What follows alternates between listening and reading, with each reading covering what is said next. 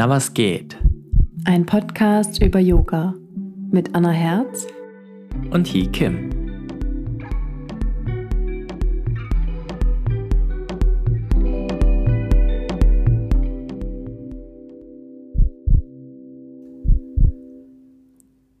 Psst. Du Hi, Ja, wir fangen die Folge heute ganz leise an, okay. denn ich habe von jemandem das Feedback bekommen, dass man nach unserem Intro schon so entspannt ist, dass man sich erschrecken kann, wenn man dann unsere laute Begrüßung hört. Deswegen hallo und schön, dass ihr wieder eingeschaltet habt. Hi.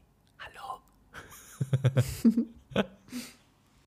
so, dann fange ich mit einer ganz entspannten kleinen Atemübung an und atme doch einmal tief durch den Mund ein und durch die Nase aus. Und dann nochmal durch die Nase ein und durch den Mund aus.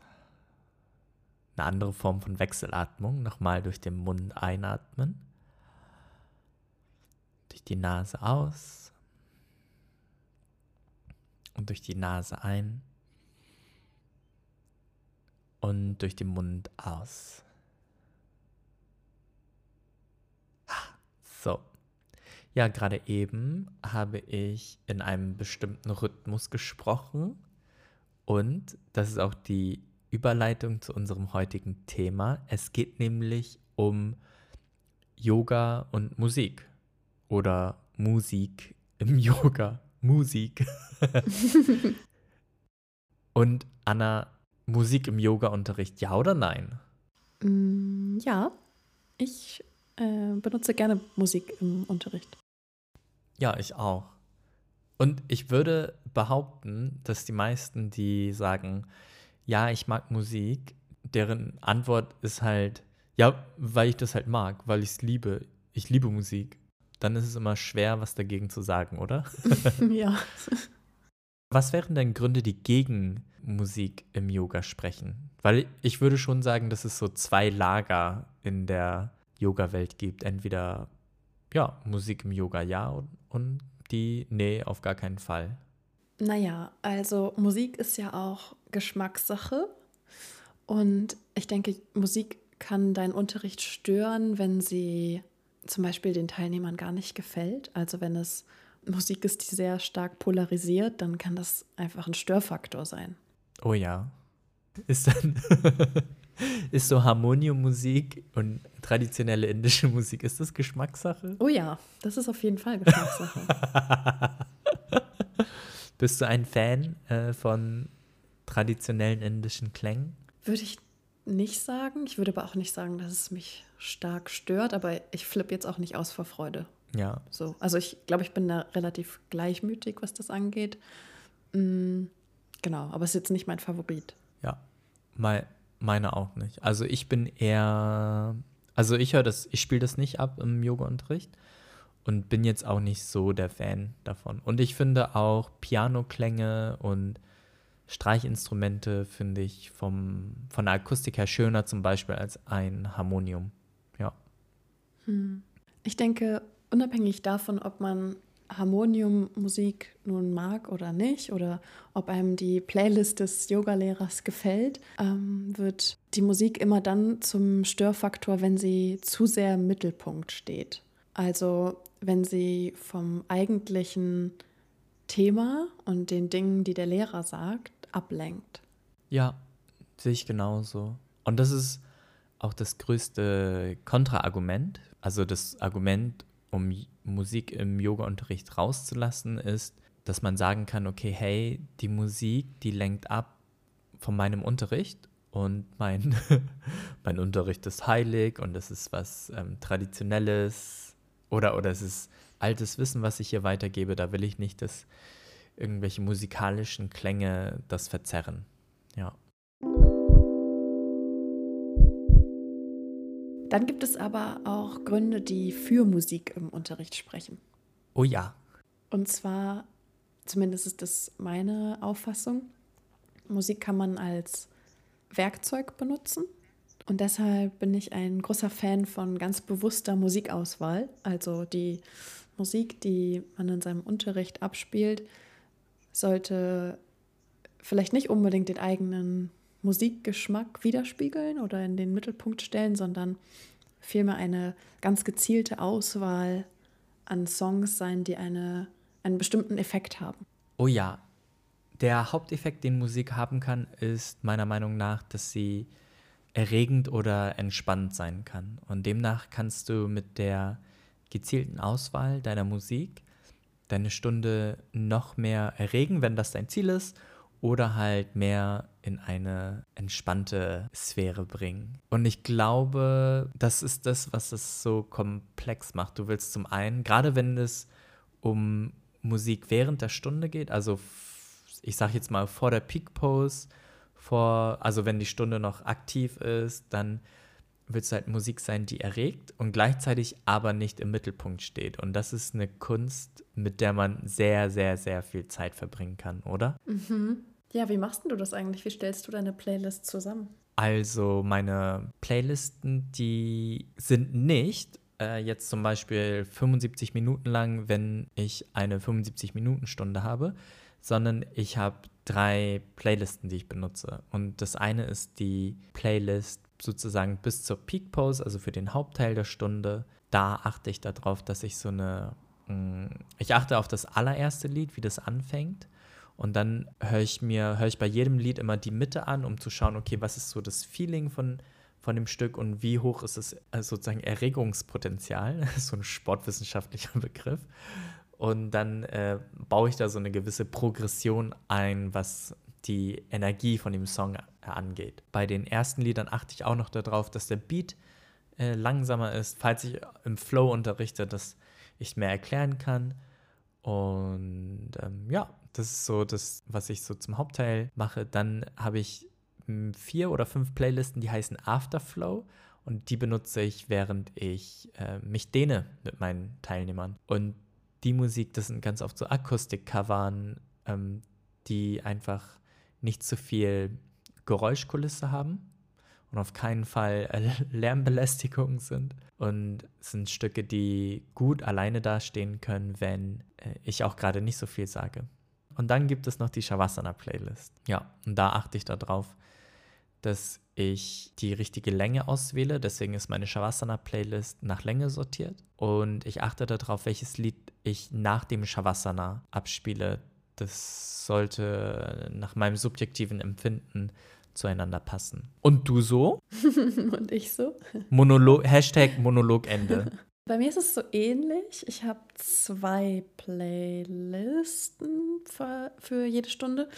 Ähm, und zwar die für den Hauptteil. Die fängt wie bei dir mit langsameren Beats an, wird dann langsam schneller und hat aber das Dehnen nach, der, nach dem Flow schon integriert.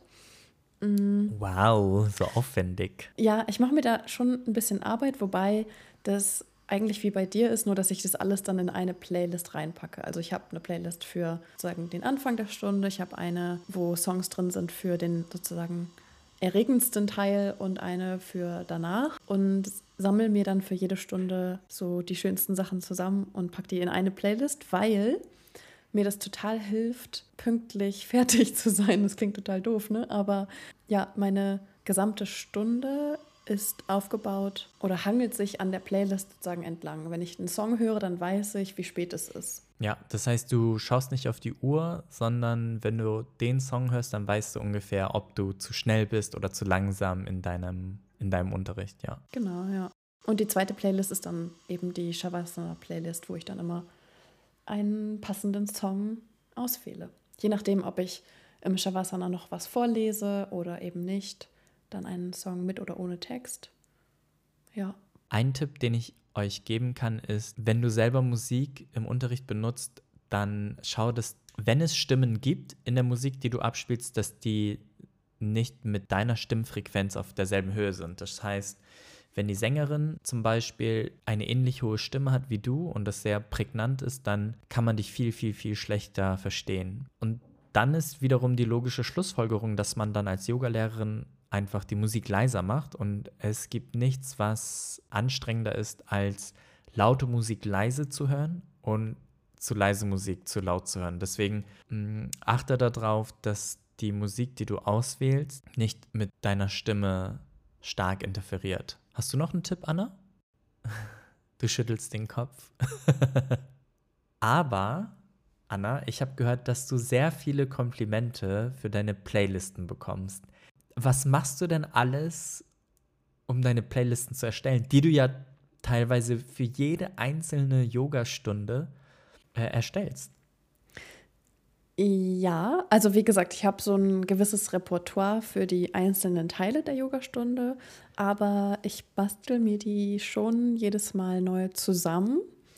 Und wenn ich neue Songs suche, gibt es einen richtig guten Tipp. Und zwar, wenn du eine gute Playlist schon hast und du benutzt Spotify, dann kannst du bei deiner Playlist einmal so ganz nach unten scrollen und dann werden einem da ähnliche Songs vorgeschlagen, wie in dieser Playlist sind. Und das ist eins meiner Lieblingstools, um neue Songs zu finden, weil die passen dann dazu und sind ähnlich und da sind manchmal richtige Schätze dabei. dass der Algorithmus tatsächlich mal für etwas gut.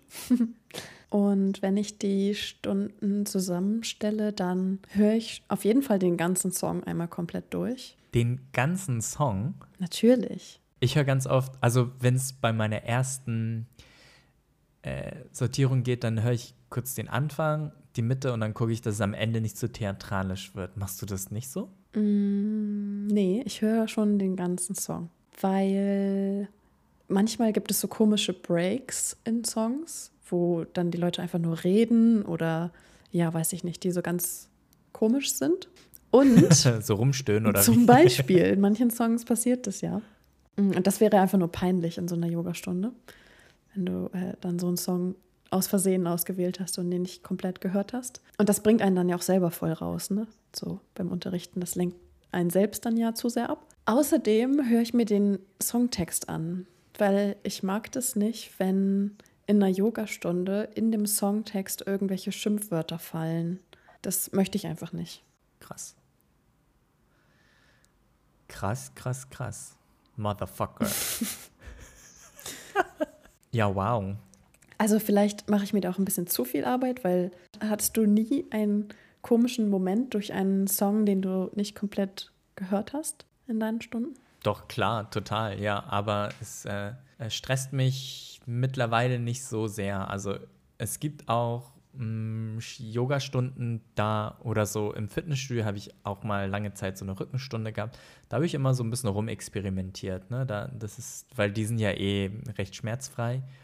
Und da habe ich dann auch ganz oft Lieder abgespielt und wenn die einfach schlecht waren, dann habe ich die währenddessen aus der Playlist rausgekickt. also da habe ich dann, da habe ich dann auch nicht so, ja, im Fitnessstudio ist das, denke ich, okay, da, da ist es nicht so feinfühlig wie, und gerade in so einer Rückenstunde ist es nicht so feinfühlig wie in so einer, äh, ja, wie in so einer Yogastunde einfach. Mhm. Wir haben noch gar nicht so richtig darüber geredet, warum wir Musik benutzen. Und einer der wichtigsten Gründe, finde ich, ist, dass Musik so die Motorik stimuliert. Also wenn man einen Song hört, der einen coolen Beat hat, dann fängt man ja so fast automatisch an zu wippen oder die Füße trommeln im Takt auf den Boden oder genau, also die Motorik wird einfach stimuliert und wenn man dann in so einer Yogastunde ist und sich bewegt, dann kann man auch besser aushalten, wenn es mal anstrengend wird, weil die Musik einen da so durchträgt. Ja. Ist es, Anna, hattest du Latein in der Schule? Ja. Soweit ich weiß, ist das Wort Motivation, heißt wortwörtlich aus dem Lateinischen etwas, was dich bewegt, oder? Motivare. Das kann sein. Und das ist genau das. und das ist genau das, was Musik macht. Ne? Es, äh, es bewegt dich, es motiviert dich, im wahrsten Sinne des Wortes. Ja, Musik kann uns definitiv bewegen, aber Anna, was kann Musik denn noch so? Musik kann uns auf jeden Fall auch berühren auf emotionaler Ebene. Man sagt ja auch so schön, Musik ist die Sprache der Herzen und drückt das aus, was No. nicht drückt das aus, was nicht gesagt werden kann. Mhm. Musik sagt mehr als tausend Worte, sozusagen. Naja, so durch die Stimmung, gar nicht unbedingt durch den Songtext, sondern durch die, die Stimmung, die in einem Song erzeugt wird, mm, kann man ja in eine bestimmte Richtung lenken. Ja, auf jeden Fall. Vor allem, ich finde, Songs, die singen auch immer ganz oft über eine ganz spezifische Situation. Und da können Songs das so rüberbringen, das kann man echt schwer umschreiben mit Wörtern. Ist dir schon mal aufgefallen, dass in unseren Playlists die Songs häufig eher traurig sind? Mm, Also ich weiß auf jeden Fall, dass ich gern melancholische Musik schon mag, ja. Und also so im Gegensatz zu kl klassisch fröhlicher Musik ist, ja, doch, da stimme ich dir zu, ja. Ich habe eine Studie gefunden, eine kanadische Studie, die besagt, dass wenn man traurig ist, man, um seine Stimmung zu verbessern, nicht unbedingt fröhliche Songs auswählt, sondern eher traurige Songs wählt, weil man sich dann verstanden fühlt. Ja, eine Ursache des Traurigseins ist ja auch, das hatte ich in, letzter, in der letzten Folge auch gesagt, ne? wenn man traurig ist, dann ist man ganz oft allein. Und das ist eins der ja, blödesten Dinge einfach auch daran, dass genau dann man ja jemanden braucht. Und das kann die Musik einem auch geben. Mhm. Eine andere Studie sagt, dass traurige Songs als besonders schön und komplex wahrgenommen werden. Und da würde ich auch mitgehen. Also, na klar gibt es fröhliche Party-Songs, zu denen man abdancen kann. Die sind toll, aber so ein total emotionales, trauriges Liebeslied hat ein paar mehr Dimensionen, habe ich den Eindruck. Es hat schon mehr Dimensionen, indem du sagst, ein trauriges Liebeslied. ja, definitiv. Das Problem im Yoga-Unterricht ist natürlich auch stark traurige Songs im Yoga-Unterricht abzuspielen, die können aber definitiv natürlich die Gruppendynamik nach unten ziehen. Ne? Deswegen ist es Mhm. ein, eine sehr, sehr gefährliche Waffe. Äh, viele von euch wissen ja, dass äh, Anna und ich Inside Flow unterrichten. Das ist, wenn man praktisch eine Vinyasa Flow Choreografie auf ein ganz konkretes Stück Musik hinzuschneidet und wenn es dann ein todtrauriger Song ist, dann ist die Stimmung natürlich auch im Keller. Ne? Deshalb nutze ich traurige Inside Flow Songs nur, wenn ich mehr als einen in einem Workshop unterrichte. Also wenn der zweite dann die Stimmung nach oben hebt, dann ist es voll in Ordnung. Das ist so wie, das ist wie in einer Schnulze, ne? Also wenn es todtraurig wird, dann gibt es trotzdem meistens ein Happy End. Anna, Ja. Anna ist gerade in einer komplexen äh, Stimmung wie äh, melancholische Musik, ha? Ja, ich habe gerade nachgedacht. Solange man so einen Song bewusst wählt und ganz bewusst in seiner Stunde einsetzt, kann man das ja auch auffangen. Weißt du, was ich meine?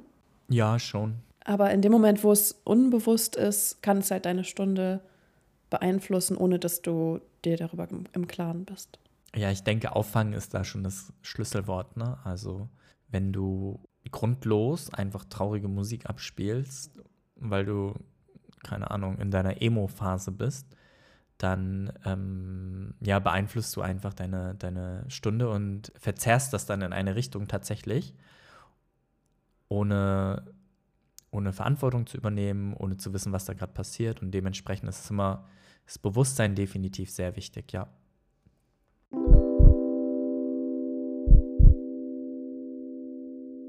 Du Hi, Ja. wie viel Beats per Minute sollte meine Musik denn eigentlich haben? Oh, jetzt werde ich mal richtig weit ausholen. Das Tempo eines Musikstücks hat die Maßeinheit Beats per Minute. Und das ist für jede Sportdisziplin anders. Zum Beispiel willst du, wenn du läufst und du willst auf jeden Schlag einen Schritt machen, dann hat, soweit ich weiß, die, sind die Beats per Minute ungefähr 150. So dass du immer, wenn du einen Schritt machst, bam, bam, bam, bam, dann äh, hörst du auch ein Beat. Wenn du einen Group-Fitness-Kurs machst, ne, zum Beispiel Zumba oder ja, einen Step-Kurs oder, oder, oder, dann wird es auf jeden Schritt einen Beat haben und dementsprechend ist das Tempo auch recht flott und die haben so 120 bis 130 Beats die Minute. Tanzbare Hausmusik, die Beats per Minute, das ist total interessant, das ist auf die Herzfrequenz abgestimmt und demnach hat, wenn du jetzt zum Beispiel in einem Club bist und tanzt und der DJ legt einen geilen Song aus, dann kann es durchaus sein, dass die Beats per Minute genau mit deiner Herzschlagfrequenz resonieren. Und das kann der DJ sehen, indem er sieht, okay, hey, wie krass tanzen gerade meine Clubbesucher. Und dann wählt er einen Musiksong, der mit der sozusagen aeroben Herzschlagfrequenz 115 ungefähr, 110 bis 120 resoniert.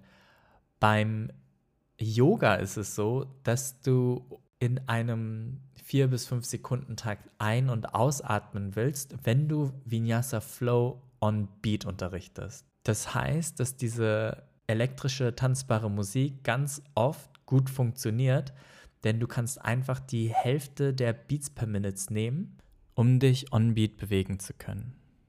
Uff. es heißt, es gibt eine ganze Wissenschaft, wenn es um äh, die richtige Musikauswahl deiner Vinyasa Flow Playlisten geht. Und nur um euch noch eine weitere Information zu geben, was Anna vorhin gesagt hat mit der Auswahl ihrer Musik. Darauf achtet sie natürlich auch noch, dass die Beats per Minute dann ganz oft mit ihrem Unterricht funktionieren, denn äh, sie unterrichtet ja auch viel Vinyasa Flow. Oder, liebste Anna? Ja. Ja, eigentlich ähm, fast nur, ja. Und ich, ich persönlich spiele total gerne so elektrischere Musik ab, denn da interferieren die Stimmen nicht mit meiner Stimme und äh, ich kann es mir dann erlauben, die Musik einen Ticken lauter aufzudrehen. Du, Anna? Ja. Letztens ist doch erst dein Spotify Das war dein 2020 rausgekommen, oder? Was war denn dein Song, der am meisten abgespielt wurde? Natürlich ein Song aus meiner Yoga-Playlist. Einer, Aha. der es in fast jede Playlist schafft. Und zwar Apricity von Edamame. Edamame sind total lecker. Mm. Ja, der Song ist genauso. Mm. Fun Fact: Edamame heißt auf Koreanisch Wonderkong, was übersetzt heißt wie Wunderbohne. okay, Entschuldigung. Jetzt lenk mich von meinem Song ab. Okay, A Apri, so wie April ohne L und dann City wie Stadt auf Englisch von Edamame. Genau. Und das ist so ein Song, der bei mir meistens im Warm-up-Teil stattfindet. Mm, der ist mega cool, ja. Ja. Und bei dir so? Bei mir ist es Work Song von Hosier. Oh, dazu gibt es eine Inside Flow. Mhm, genau, richtig. Da, deswegen ist der doppelt äh, wahrscheinlich, deswegen ist er auch an Platz 1, weil ich habe den dieses Jahr auch als Inside Flow wieder unterrichtet und er ist der einzige Song, der auch aber in meiner normalen Vinyasa Flow Playlist gerne auftaucht und ist einer meiner All-Time Favorites. Für alle, für die nicht Hosier sofort ein Begriff ist, er ist der Sänger, der äh, Take Me to Church gemacht hat. Take Me to Church ist ja ein mega cooler Song. Ich empfehle dir auf jeden Fall den Podcast Song Exploder mit der Folge Hosier, wo er einen seiner Songs erläutert. Mega cool. Hast du auch ein Lieblings-Shavasana-Lied? Uh, Shavasana. Ich habe super viele Shavasana-Lieder, die ich total gerne mag. Mm, von meinen Interpreten her ist es wahrscheinlich Olafur Arnalds. Und er hat jetzt ein neues Album rausgebracht. Da sind auch einige Songs richtig cool. Mein Lieblingssong ist Nyepi von Olafur Arnalds und er erklärt, dass er äh, eine Schreibblockade hatte, als es um sein neues Album ging. Und er hat gesagt, er hat sich monatelang in ein, in ein kleines Studio in Island eingeschlossen und hat keine Inspiration bekommen. Und dann hat er sich gedacht, okay, vielleicht habe ich auch keine Inspiration, weil ich den ganzen Tag in einem dunklen Zimmer hocke. Und dann ist er nach Bali gereist und hat dort das balinesische Neujahr erlebt und das heißt Nyepi. Und an diesem Tag schweigt die gesamte Insel. Und dieses einen Tag lang die Klappe halten, das hat seine Schreibblockade aufgelöst. Und der erste Song, der dabei entstanden ist, ist der Song Nyepi von Olafur Arnalds. Nyepi schreibt man N-Y-E-P-I. Und Anna, was ist denn dein Lieblings-Shavasana-Song? Das finde ich auch ganz, ganz schwierig. Im Moment spiele ich total gerne Smoke Signals von Houses im Shavasana. Weil das so, ich habe das Gefühl, das ist ein ganz sinnlicher Song, weil der einmal akustisch so ein, in so eine andere Welt entführt. Da gibt es auch so Knack- und Klackergeräusche am Anfang. Und das ist dann so ein bisschen ASMR-mäßig. Weißt du, was ich meine? ASMR für alle Zuhörer, die nicht wissen, was es bedeutet, heißt Autonomous Sensory Media. was heißt das? Es heißt Autonomous Sensory Meridian Response. Kein Wunder, dass es jeder mit ASMR abkürzt. Autonome sensorische Meridianantwort. Response, okay, gut. Mhm. Und wenn du zum Beispiel sowas wie Kribbeln oder Streicheln oder so Knistern als angenehm empfindest, dann ist es deine autonome sensorische Meridianantwort. Und es gibt ganz viele Menschen, die so YouTube-Channels haben und dann so ins Mikrofon reinschmatzen oder flüstern oder sagen, hey, das hört sich doch ganz toll an, oder? Komm, Anna, zeig mir deine ASMR-Skills. Hallo. Hallo. oh, ich kann nicht mehr. Also, man muss dazu sagen, wir haben das schon öfter mal geübt. Anna und ich, wir haben so einen kleinen Insider, wo wir da manchmal äh, uns gegenseitig mit ASMR betören. Und dann immer so. Also, genau, können wir nur wärmstens empfehlen, äh, wenn man mal lachend stimuliert werden will. Okay, ja, genau. Und ähm, so ein bisschen habe ich das Gefühl, dass der Song das am Anfang macht. Äh, wie gesagt, das heißt Smoke Signals und das ist dann so ein bisschen wie so ein knackendes Lagerfeuer oder so. Das finde ich ganz schön.